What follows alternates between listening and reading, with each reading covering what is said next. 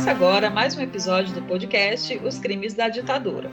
Vamos relatar aqui as atrocidades cometidas pelo Estado brasileiro em nome do regime militar, que existiu oficialmente no Brasil no período de 1964 a 1985.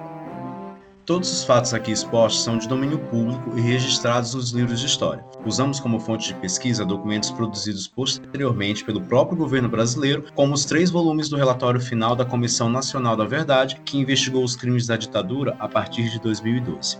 Também consultamos documentos do Arquivo Nacional, além de reportagens e matérias garimpadas no acervo dos veículos de imprensa da época, e o dossiê dos mortos e desaparecidos políticos produzidos pela Comissão de Familiares das Vítimas. Olá, tudo bem? Gisele aqui falando. Fala galera, é Jedson, saudade de vocês que eu tava. Olá, aqui é Alan. Olá, sejam bem-vindos. Aqui é a Jubes, como todos já sabem. Bem-vindos à nossa segunda parte do nosso podcast. Vamos lá. Parece que foi ontem. Parece que a gente estava gravando. Ah, pra mim parece verdade, que foi hoje ainda. É, parece que foi tipo algum, alguns minutos atrás que a gente estava gravando outro episódio. Parece que a gente tem um intervalo de 25 minutos, não foi não? Exatamente. Só o tempo de tomar uma sopinha. E se você está maratonando, seja bem-vindo a esse segundo episódio. É sinal de que gostou do primeiro. Você vai gostar dos próximos, aposto. Vamos começar? Vamos lá. Episódio 2. Militares no poder, terror nas ruas. Parte 1. No episódio anterior, você ficou sabendo que o Brasil viveu um caos que culminou no golpe de Estado de 64 e implantou a ditadura militar no país. E antes mesmo que o Marechal Castelo Branco, primeiro presidente do período de exceção, assumisse o cargo, diversas mortes aconteceram apoiadas somente no clima de terror instaurado com a chegada dos militares ao poder. É o que vamos contar hoje. Começamos com o um relato das circunstâncias da morte de três das primeiras vítimas da ditadura: Pascoal Souza Lima, Augusto Soares da Cunha e Otávio Soares Ferreira da Cunha, estes últimos pai e filho. Eles foram mortos em atos de violência desencadeados em várias partes do país em decorrência do golpe. Vamos aos fatos. Ainda no dia 30 de março, com o país vivendo em tempo real a maior ameaça à democracia brasileira e que acabaria virando realidade antes mesmo de amanhecer. O clima de terror e repressão contra os que se apoiavam a luta do presidente João Goulart pelas reformas de base encontrou um ápice no interior de Minas Gerais, na cidade de Governador Valadares. Os trabalhadores rurais viviam a euforia de ter um presidente que brigava publicamente pela reforma agrária. O clima ali era de tensão contínua e os lavradores estavam organizados, reivindicando as mudanças que garantiriam um pedaço de terra para cada um dos mais de 2 mil pequenos agricultores que integravam o Sindicato dos Trabalhadores da Lavoura de Governador Valadares. E não cansavam de repetir que haveria reforma agrária na lei ou na marra, como afirmava o lema das ligas camponesas. No primeiro episódio, a gente explicou o que eram as ligas camponesas. Se você não escutou ainda, corre lá para conferir. Deu para entender exatamente como o Brasil se meteu na roubada que foi a ditadura militar. Em resposta à organização dos lavradores, os grandes fazendeiros latifundiários da região do Vale do Rio Doce, onde se localiza Governador Valadares, passaram a se organizar em milícias, isso mesmo, minha gente. Milícias, temerosos que estavam de suas terras serem desapropriadas para fins de reforma agrária. Na véspera do golpe, a cidade se preparava para receber a visita de João Pinheiro Neto, superintendente da SUPRA, a Superintendência de Reforma Agrária do então governo João Goulart. Juntamente com José Aparecido, que era secretário de governo do então governador de Minas, o excelentíssimo senhor Magalhães Pinto. A agenda oficial previa a entrega das primeiras glebas de terra aos colonos cadastrados no Sindicato dos Trabalhadores da Lavoura, mas só previa, porque ninguém apareceu. Sim, o excelentíssimo Magalhães Pinto, governador mineiro que apoiou o golpe, mandou cancelar a solenidade em face da situação política do país, como informa a matéria do jornal O Estado de Minas, publicada em novembro de 1996 e anexada aos documentos comprobatórios dos crimes elencados no relatório da Comissão Nacional da Verdade.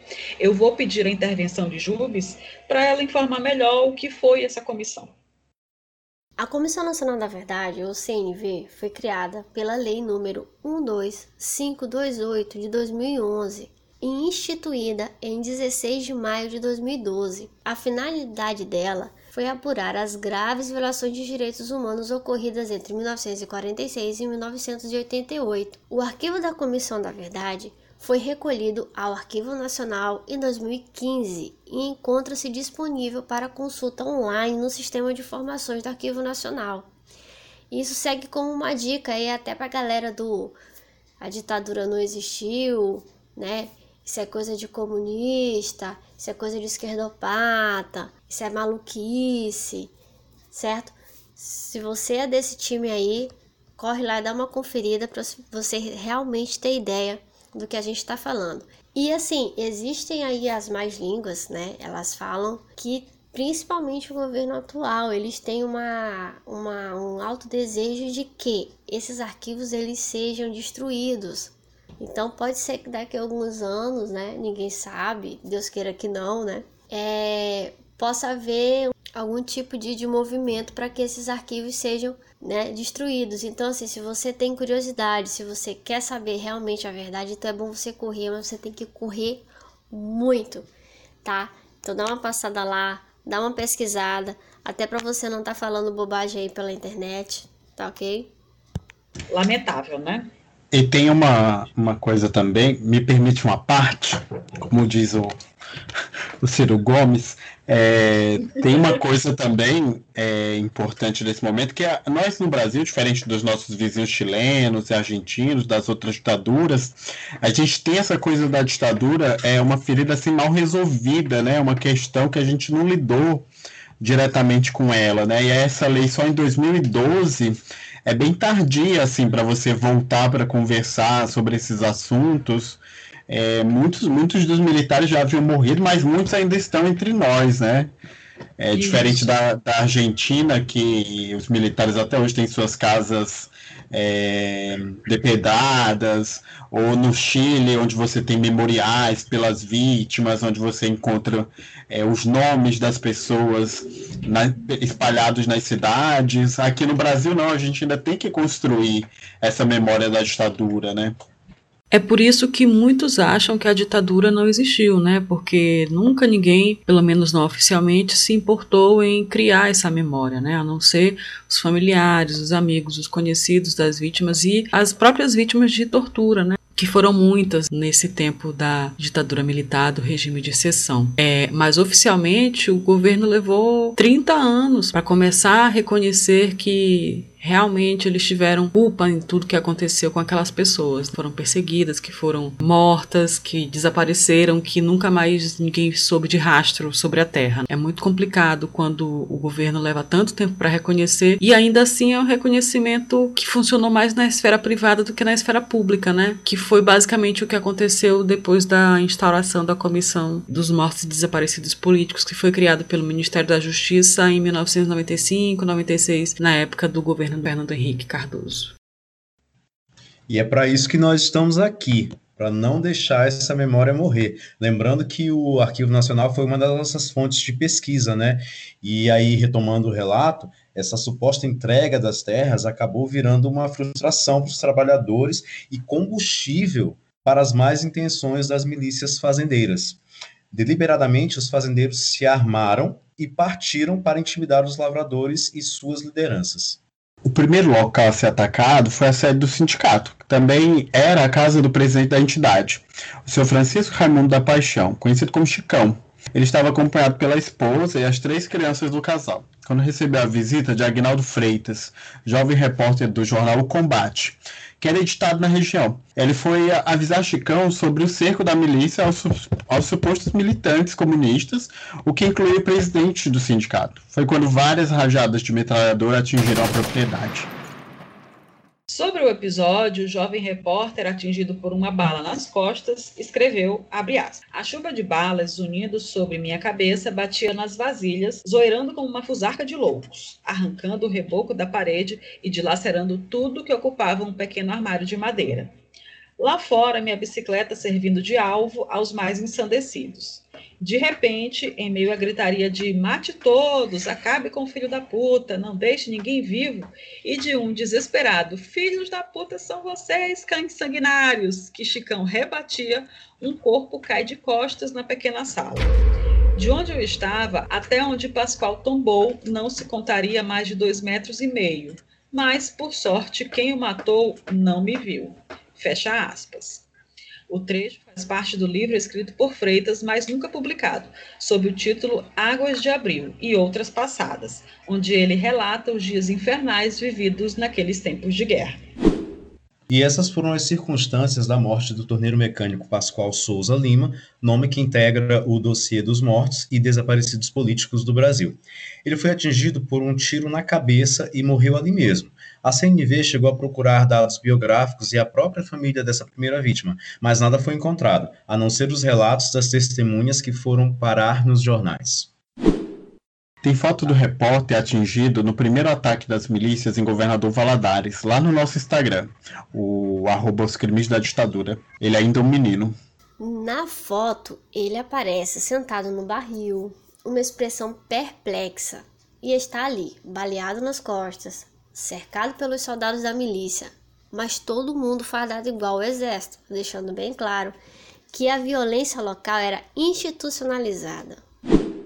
Na revista Bendita, uma publicação da Tim Filho Comunicação e Cultura, edição de março de 2013, de onde retiramos a foto e o relato do Agnaldo Freitas, o menino repórter, a legenda informa que a imagem foi feita por um fotógrafo do Diário do Rio Doce, registrando o momento em que Freitas era torturado por, entre aspas, policiais, minutos depois do tiroteio na sede do Sindicato dos Trabalhadores da Lavoura de Governador Valadares.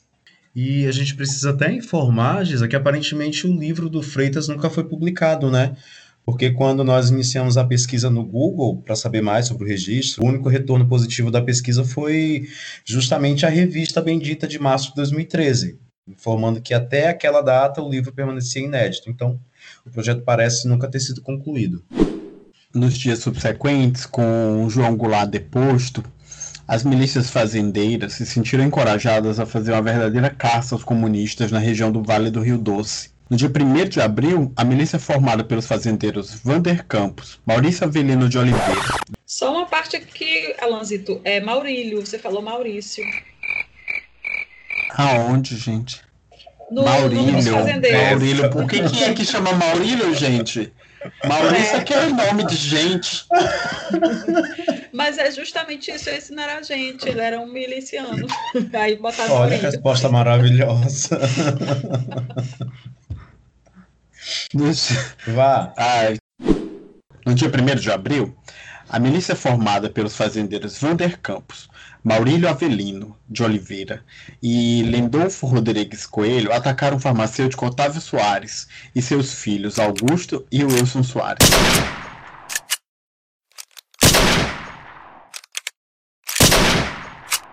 Eles estavam saindo da casa de Wilson num jipe quando foram atacados e nem tiveram a chance de se defender.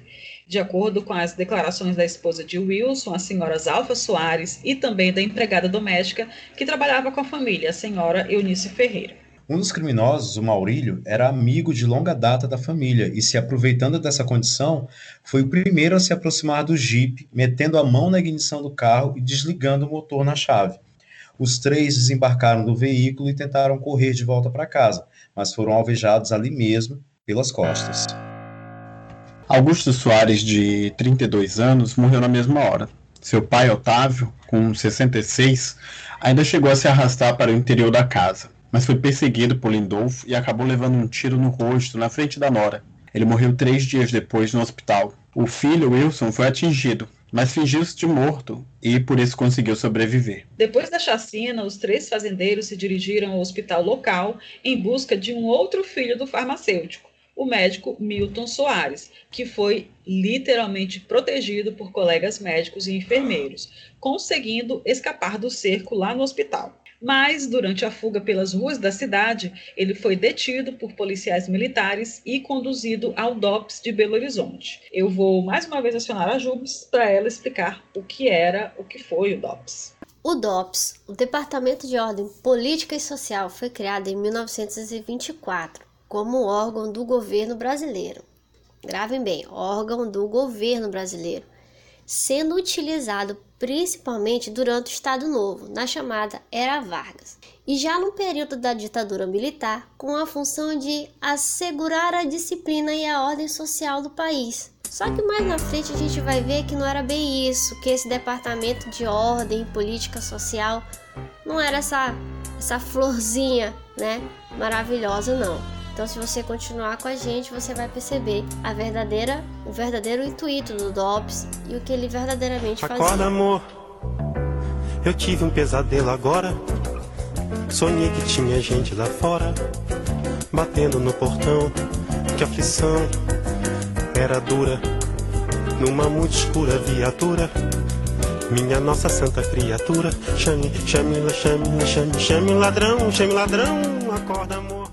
Bom, no período da ditadura, o DOPS virou a polícia política, responsável pela repressão aos comunistas, anarquistas, sindicatos e movimentos sociais, e atuava juntamente com a Polícia Civil, a Polícia Militar e a Polícia Federal. Eles basicamente investigavam todos os tipos de movimento, como greves, campanhas contra altos preços, associações de amigos de bairros, fiscalizavam as ações dos sindicatos e dos trabalhadores organizados, produzindo inquéritos, relatórios e prontuários dos suspeitos e detidos. E o DOPS acabou acabando com a vida de muita gente, sabe? Havia muitas dificuldades para quem fosse fichado no DOPS. O candidato a um emprego naquela época, por exemplo, precisava apresentar um atestado de antecedentes políticos e sociais, mais conhecido como atestado ideológico, que era fornecido pelo DOPS a quem não tinha ficha no órgão, e se não tivesse, não tinha como conseguir um emprego. Esse atestado ideológico remete muito à patrulha ideológica que a gente sofre atualmente no país, né? Porque agora todo mundo que é contra o governo é chamado de comunista. Você não pode fazer uma manifestação em prol da saúde, você não pode fazer uma, se manifestar em prol de um aumento salarial, você não pode querer algo melhor para você, para sua família, que você é taxado de comunista né? Você é comunista, você é comunista, você é comunista, você não pode querer. E é o que você mais ouve, você é comunista. Minha resposta sempre é, você sabe o que é comunista? Até hoje estou esperando resposta, né? A galera sai ofendendo, né, entre aspas, os outros de comunista, não tem a mínima ideia do que seja ser um comunista, o que é a palavra comunista. A gente não pode pedir nem o acesso à vacina, que já querem chamar a gente de comunista, gente, pelo amor. É, e, e, a gente, ah, se me permite outra parte, é, a gente vê que isso é real mesmo, né? No final do, do mandato do Moro, da passagem dele pelo Ministério da Justiça, e esse atual ministro, que é terrivelmente evangélico também, foi encontrado dossiês é, investigando é, servidores públicos federais, professores, policiais que participaram dos eventos é, dos movimentos antifascistas, né? Então, essa patrulha é real. Continua, né? Aparentemente recuaram, mas não se sabe até quando, né? Mas só retomando aqui o nosso relato e é, sobre o atestado ideológico, né, que o DOPS emitia na época, a falta dessa ficha, né, foi uma das grandes responsáveis por muitos militantes da época acabarem entrando na chamada clandestinidade. Mas essa explicação do que era a clandestinidade, ela fica para um outro episódio. E agora chega a parte mais triste desse episódio, que é a elucidação dos crimes. O investigador especial Bastos Guimarães é, só precisou de 72 horas para desvendar o duplo homicídio e acabou fazendo descobertas escabrosas. O farmacêutico Otávio e seu filho Augusto, na verdade, não eram militantes políticos. Otávio Soares era considerado uma figura ilustre na cidade porque foi o primeiro farmacêutico formado e habilitado a trabalhar e atender na região, tendo chegado ali na década de 40. Muitos moradores de Governador Valadares o tinham na mais alta conta, porque ele costumava sair de casa de madrugada, na chuva, sob quaisquer condições para atender todo chamado de socorro, independente da condição social do paciente. Ele fez tão bem a Governador Valadares que o Museu da Cidade guarda uma fotografia dele ao lado dos pioneiros da região. E a morte desse homem tão querido e tão ilustre chocou a população. Logo foi destacada uma equipe de Belo Horizonte para investigar o crime e assim foi desarticulado um plano para matar os, entre aspas, comunistas que atuavam em Valadares. Ainda de acordo com o Estado de Minas, em matéria já citada nesse episódio, As milícias fazendeiras tinham uma lista com 70, eu disse 70, 70 nomes de pessoas que seriam eliminadas. A lista era encabeçada pelo jornalista Carlos Olavo Pereira da Cunha, diretor do jornal Combate, aquele mesmo em que o repórter menino Freitas trabalhava. A lista também trazia o nome de Chicão, o presidente do sindicato que foi atacado, dentre outros. A acusação contra todos era a mesma: eles eram comunistas. E é aqui que a gente descobre que nem Otávio e nem Augusto estavam na lista. Quem estava mesmo era o Wilson Soares, um dos filhos do farmacêutico. Ele era um dos últimos na lista e, no entanto, foi um dos primeiros a ser atacado. E por que colocaram Wilson na lista de comunistas? Essa pode deixar que eu responda. É a parte mais triste da história. O Wilson Soares era só mais um fazendeiro da região do Rio Doce mas despertou a ira de outros fazendeiros e passou a ser perseguido em 64 simplesmente por ter sido favorável à sindicalização dos funcionários de sua própria fazenda. Para ajudar a melhorar a vida dos colaboradores de seu negócio, Wilson teve muito contato com Chicão, presidente do sindicato. E por essa proximidade e pela preferência em beneficiar os funcionários, ele foi classificado pelas milícias fazendeiras como mais um comunista. Só retornando um pouco na linha do tempo desse crime, para deixar tudo mais claro, na manhã do dia 1 de abril de 64, o golpe de Estado já estava consumado em Brasília. E em Governador Valadares, o delegado Paulo Reis e o coronel Pedro Ferreira dos Santos, seguindo um comando do general Olímpio Mourão Filho, aquele mesmo que deu início ao golpe em 31 de março. Falamos dele lá no primeiro episódio. Já ouviu? Se você não ouviu, volta lá no primeiro episódio para você entender direitinho de quem nós estamos falando. Bem, eles convocaram vários moradores da região para, abre aspas, localizar e interceptar os elementos comunistas e conduzi-los à delegacia. Fecha aspas. Um dos grupos convocados foi o que reuniu os fazendeiros Maurílio, Vander e Lindolfo. E aqui nesse momento né, a gente percebe que não dá nem para ter certeza sobre qual grupo atacou o sindicato e matou Pascoal Souza de Lima, a vítima número um. Acaba que esse esse período ele acaba viabilizando, dando muito poder para muita gente, né? As pessoas se sentem no direito de matar mesmo. Você acaba tendo muitas facções que, com esse discurso da, da ditadura, é uma licença para essas pessoas matarem, né? Parece muito do tempo que a gente vem vivendo hoje também, né? Com os garimpeiros, com os grileiros, com o fogo na Amazônia, no Pantanal. Todo mundo se achando autorizado a fazer coisas absurdas. Os assassinos da família Soares alegaram que no momento da abordagem decidiram matar em vez de prender Wilson e sua família por supostamente terem tentado fugir ao cerco e eles não queriam deixar de cumprir, olha só, a ordem de prisão do delegado e do coronel. Assim, eles acabaram atirando pelas costas, veja bem, pelas costas, porque isso vai se mostrar importante mais na frente. No pai e nos dois filhos, matando dois deles e ferindo gravemente um.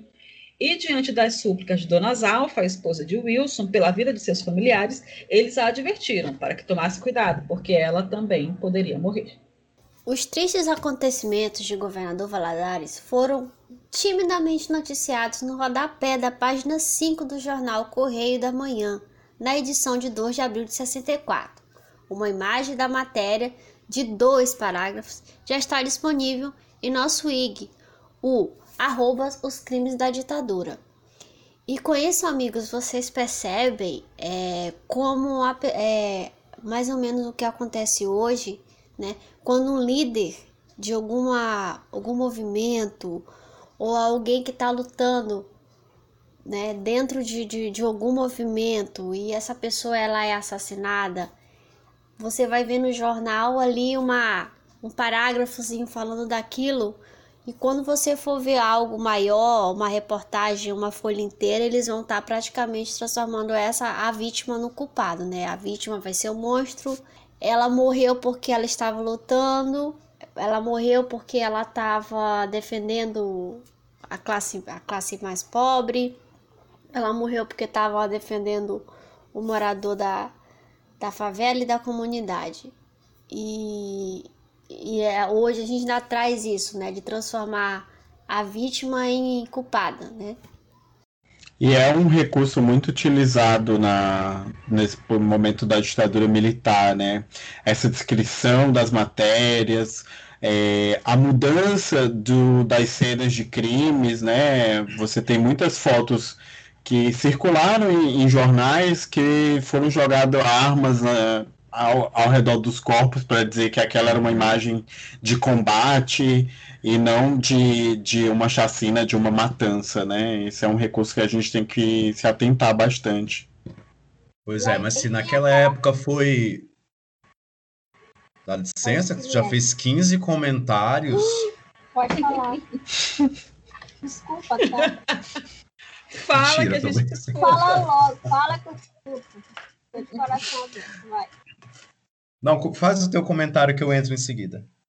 Não, é que essa questão da, né, de fazer a vítima parecer culpada é que hoje você vê o comunismo só bandido. Naquela época era tudo maravilhoso. Ai, a minha mãe viveu naquela época e não eram essas coisas. Não era noticiado, era, eram os locais de crime eram camuflados, tudo para parecer a, a vítima parecer vilã. Mas É, é, a gente vai isso... contar um pouquinho mais dessa história lá na frente, porque tem a imprensa cobertou muito, né, os crimes da ditadura. Sim, mas é por isso que a gente está aqui. É por isso que a gente está fazendo um episódio inteiro sobre o assunto que foi timidamente noticiado no rodapé de uma página, sei lá em qual jornal, eu já esqueci o nome também. É um jornal que já Mas- saiu de circulação, inclusive. Pois é, mas isso aí é interessante. é, eu, desculpa, eu esqueci quem falou, mas essa questão de as pessoas não. Ah, naquela época não era assim, né, naquela época não acontecia nada, só matou bandido. Na minha família mesmo, eu escutava muito esse comentário. Não, a ditadura foi um negócio que foi só para bandido mesmo, não, não teve nada disso. Eu, eu cresci ouvindo isso.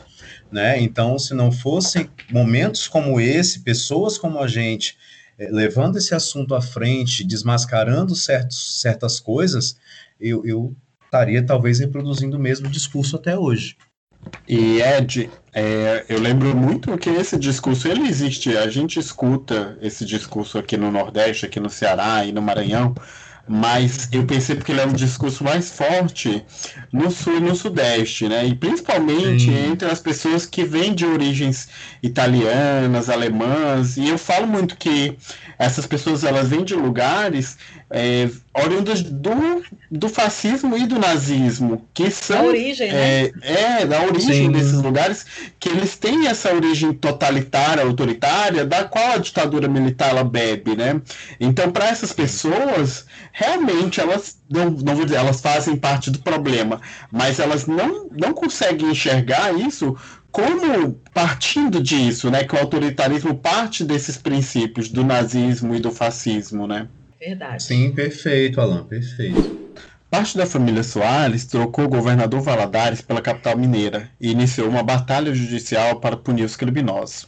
A justiça andou rápido e logo foi decretada a prisão preventiva dos assassinos, que foram dados como foragidos, mas acabaram presos.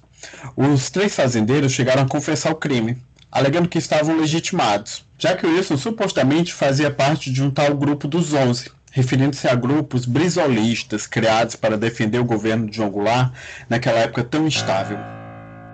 Agora é a parte mais revoltante do caso. Como se tudo já não fosse, tem algo mais revoltante ainda. Quando o inquérito já se aproximava da conclusão e partiria para a justiça, o coronel Dioscoro, demorei a decorar esse nome, Dioscoro Gonçalves do Vale, da Aff, 4 Infantaria. Maria. De onde a mãe dele tirou esse nome? Então, estavam reclamando agora de Maurílio, né? É de Oscar, é bem pior. Dióscoro é bem pior, mas o coronel Dióscoro Gonçalves do Vale, da 4 Infantaria Divisionária do Exército, é, que era instalada na, ali na região, questionou o processo na, na Justiça Comum e conseguiu levar a questão para a Justiça Militar. E lá, óbvio, deram um jeito de absolver, absolver os assassinos em julgamento realizado em 1966, porque estariam, abre aspas, trabalhando em nome da revolução. E aí você vê uma coisa, né? Trabalhando em nome da revolução, né? A revolução deles. A revolução deles é válida, a revolução deles pode tudo, né? A revolução deles ela é poderosa, né? E a revolução do, do lado de cá, né? A nossa luta de, a nossa luta de base, a, a nossa luta comunista, né? Como eles gostam de dizer, essa não é válida. Eles, é, nós somos vagabundos e bandidos, né? Nós não, não fazemos é, revolução, né? A gente não faz revolução, a gente faz baderna. É, e é um precedente que se abre, né? Você pega um caso cometido, um crime cometido por civis e tira da justiça comum e leva para a justiça militar, né? Isso é, eu não, não sei te dizer se é inédito, mas assim, é preocupante já nesse momento, né? É porque nessa época é, eles faziam mas... de tudo, né? É, não, mas a gente vai ver mais na frente, não vou dar spoiler, né? Que isso muda um pouco. Eu vou ler uma transcrição do parecer emitido pela Câmara dos Deputados em 14 de maio de 1996 sobre isso. Abre aspas. A Justiça Militar entendeu que os acusados haviam sido convocados pelos chefes da Revolução em Minas a integrarem os batalhões patrióticos e tinham a condição de militares quando praticaram os atos que lhes estavam sendo atribuídos, estando no estrito cumprimento do dever legal. Fecha aspas. Dá para acreditar numa coisa dessa? É, tipo assim, meu avô é militar, ele chega aqui e diz assim: vem cá, Jubes, vem cá. Vai bem ali e mata o fulano. Isso me torna militar também? É isso? Virei militar porque um militar me mandou fazer alguma coisa? Literalmente é, foi isso que aconteceu. É, é, é exatamente. É, isso. Não, moça, eu sou militar, eu posso matar. Você tá passando na rua. Cá. Mas eu acho que tem uma. Não, não vou dizer isso, mas assim, sempre tem essa, essas gambiarras brasileiras, esse jeitinho para várias coisas, né? É, por exemplo, a, a habilitação, que seu pai, seu tio, algum homem na sua família podia lhe ensinar a, a dirigir em casa.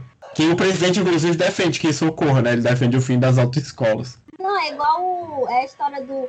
Eu sou filha de juiz. É, o brasileiro adora dar uma carteirada. Ai, gente, eu acho isso um saco. Ninguém quer saber quem é seu pai, ninguém está interessado nisso. Você precisa ser você mesmo, simplesmente, né? Show de bola. E retomando a nossa nosso relato. Ah, então, Gisele, explica pra gente o porquê desse parecer. Pois então, só para esclarecer. Esse parecer da Câmara dos Deputados, ele relata todo o caso da família Soares, porque com a Lei dos Desaparecidos Políticos, sancionada em 1995, que garantiu às famílias dos mortos e desaparecidos políticos o direito de responsabilizar o Estado pelas suas perdas e serem indenizadas por isso. E a Eunice Soares Tunes, que era irmã de Augusto e filha de Otávio, ela fez valer o seu direito. Esse parecer da Câmara trata dessa responsabilização, mas antes detalha tudo o que aconteceu com a família deles.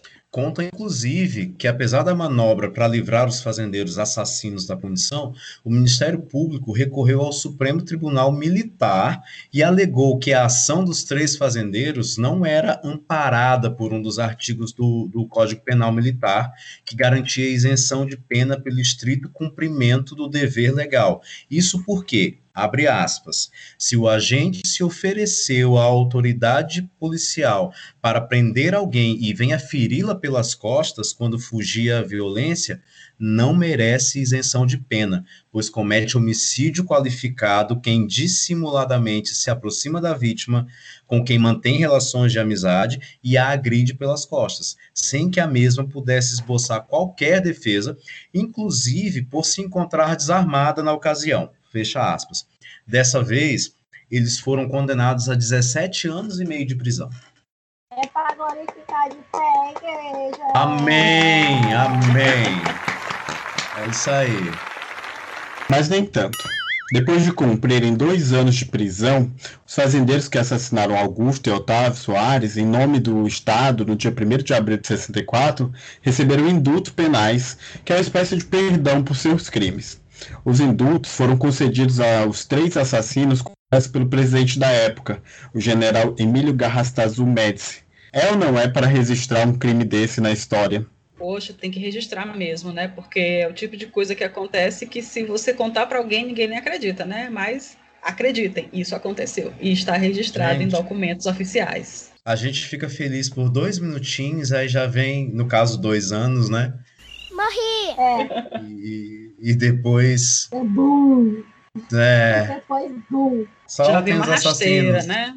É. Soltem Barrabás. Esse, esse governo do, do Emílio Garrastazu Médici, né? Ele é o pior, né, de todos. É, foram chamados anos de chumbo, né? Porque foram os piores dentro do, dos piores.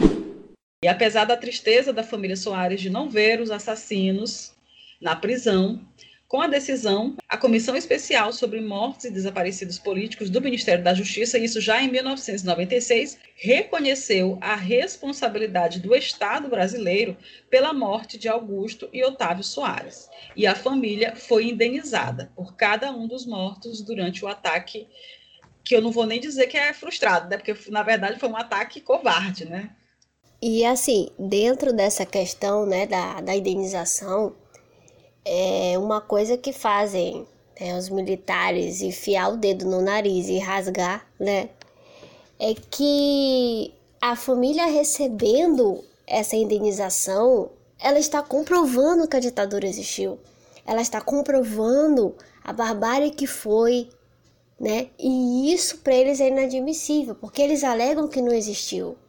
Então é uma das coisas que eles mais querem querem correr atrás também para na luta deles para que as famílias não recebam e que exista também essa questão do, de acabar com os documentos, que esses docu os documentos que comprovam a ditadura sejam esquecidos, é justamente por isso, para não haver a, compro a comprovação do que o que eles fizeram foi verdade. E aí vem a questão deles quererem dizer: ah, estão atrás de dinheiro, estão querendo dinheiro fácil, né? Quando para eles, né, é, a, a, as esposas, a, as filhas, as netas, os cachorros, os gatos e os periquitos recebem aposentadorias aí até, até o dia que, que houver o, o apocalipse, né? E também, é, Jubes, tem essa questão de aquilo se confirmar, né? É uma indenização porque um crime foi cometido, né?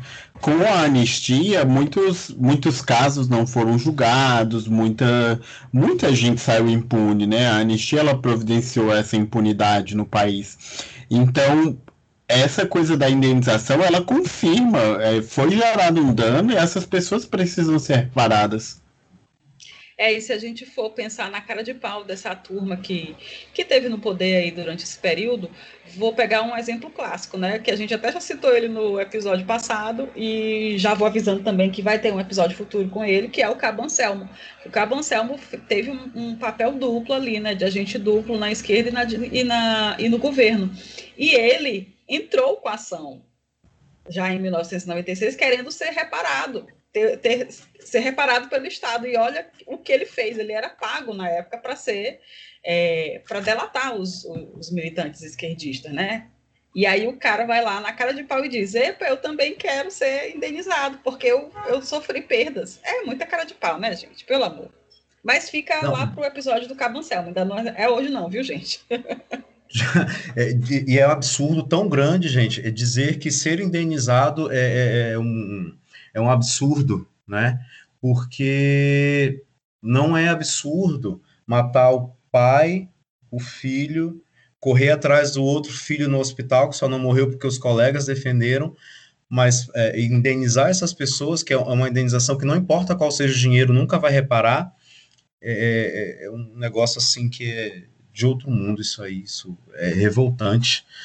Mas. Quando eu estava fazendo a pesquisa, rapidinho, Ed, antes da gente tá. continuar aqui o nosso relato, tá. quando eu estava uhum. fazendo a pesquisa, a esposa do Wilson, que foi o único o filho que sobreviveu, né? Além do médico, Sim. o Wilson, aquele que se fingiu de morto. Então, uhum. ele, ele, depois do que, que ocorreu o crime, né? Obviamente, a, a esposa dele acabou comentando isso numa das matérias de jornais que eu encontrei durante a pesquisa, e aí uhum. ela falou que ele passou muitos anos se sentindo culpado, né, pelo que tinha acontecido, porque ele não fez nada demais, ele só procurou correr atrás dos direitos dos funcionários da fazenda dele. Mas como uhum. ele perdeu o pai e o irmão, né, ele ficou se sentindo culpado, entregou-se ao alcoolismo e acabou morrendo assim de maneira bem trágica assim, por puro sofrimento. Quer dizer, não foi só o sofrimento lá do dia 1 de abril de 64, uhum. foi um sofrimento para a família que perdurou por muitos anos. Uma loucura, gente. Muito triste isso, muito triste mesmo. E não existiu. Pois é. Assim como Pascoal Souza Lima, Otávio e Augusto Soares tiveram os nomes incluídos no dossiê Ditadura, Mortos e Desaparecidos Políticos do Brasil, publicado em 1995. Em homenagem a Pascoal Souza Lima, foram nomeadas uma rua em Belo Horizonte e uma avenida em Governador Valadares. E em 2014, o nome de Augusto Soares foi atribuído ao Centro Municipal de Educação Infantil do bairro Vila Isa, também em Governador Valadares. Nós pesquisamos bastante sobre as homenagens públicas ao farmacêutico Otávio Soares, mas não encontramos nada específico, a não ser a fotografia dele no Museu de Governador Valadares, como um dos pioneiros da cidade, e também a inclusão de seu nome nos memoriais.